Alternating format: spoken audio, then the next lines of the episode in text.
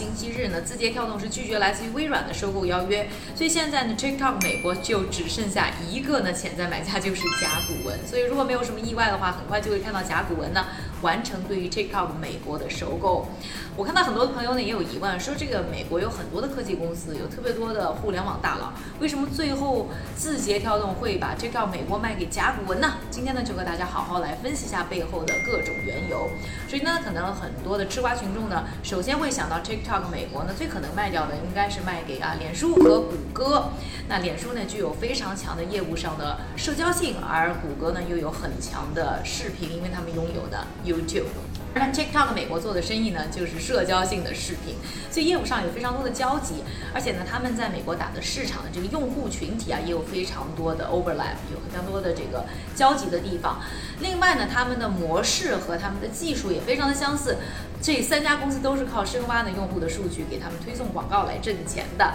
那其实啊，一般在行业里啊。大家会觉得这些公司呢很容易在一起，但是呢，他们在一起以后能够产生的价值其实特别的低，无非呢就是呢把呃这个竞争当中的能量节省了，还有呢把很多业务结合之后呢有很多的成本可以节省，所以呢产生的附加价值呢其实就没有非常的大。所以在这种情况下，我们会看到这种业务非常相似的时候呢，买方的出价呢会非常的便宜。所以对 TikTok 来说的话，如果是卖给他们的话，一般是卖不到高价钱的。而且呢，我相信呢，呃，脸书和谷歌也不愿意呢出大价钱去做这样的收购。另外，还有一个很重要的原因就是他们没有参与这场的收购竞争啊，是因为呢，我们之前呢，商业侦探家呢有一集也专门说过，像谷歌啊、脸书啊，现在呢，在美国有很大的压力，就是政府觉得他们太大了，他们垄断，认为他们应该被拆分，所以在这种压力之下，很难想象他们再去做大手笔的业务上特别类似的这种收购，让自己变成一个更大的收购目标。另外再说一说苹果，大家可能觉得呢，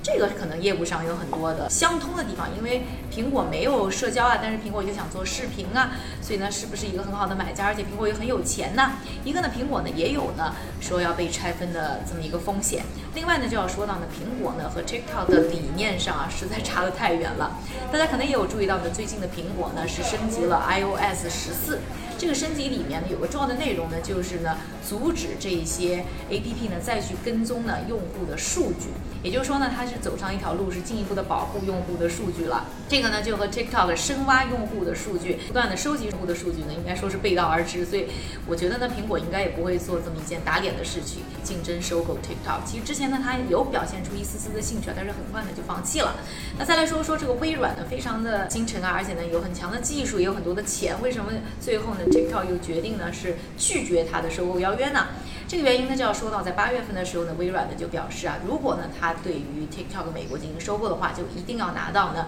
source code，就是源代码。而且他拿到这个 source code 源代码以后呢，会出于保护用户的信息，出于呢国家安全的考虑呢，要对它进行修改。所以这个是字节跳动非常不愿意看到一件事情。所以呢，在最后的时候呢，字节跳动做出这样的决定呢，我觉得也是非常好理解。相比之下呢，呃，甲骨文非常的佛系啊，虽然说是收购，也虽然说要出很多钱，从来也不说要拿了 TikTok 干什么。而且呢，他们现在跟美国政府、跟特朗普的关系还是非常不错的，所以相信他们出手的话，应该非常容易呢完成这项收购。那大家觉得，如果甲骨文收购了 TikTok 美国之后，TikTok 美国啊还能发展的怎么样呢？留言告诉我。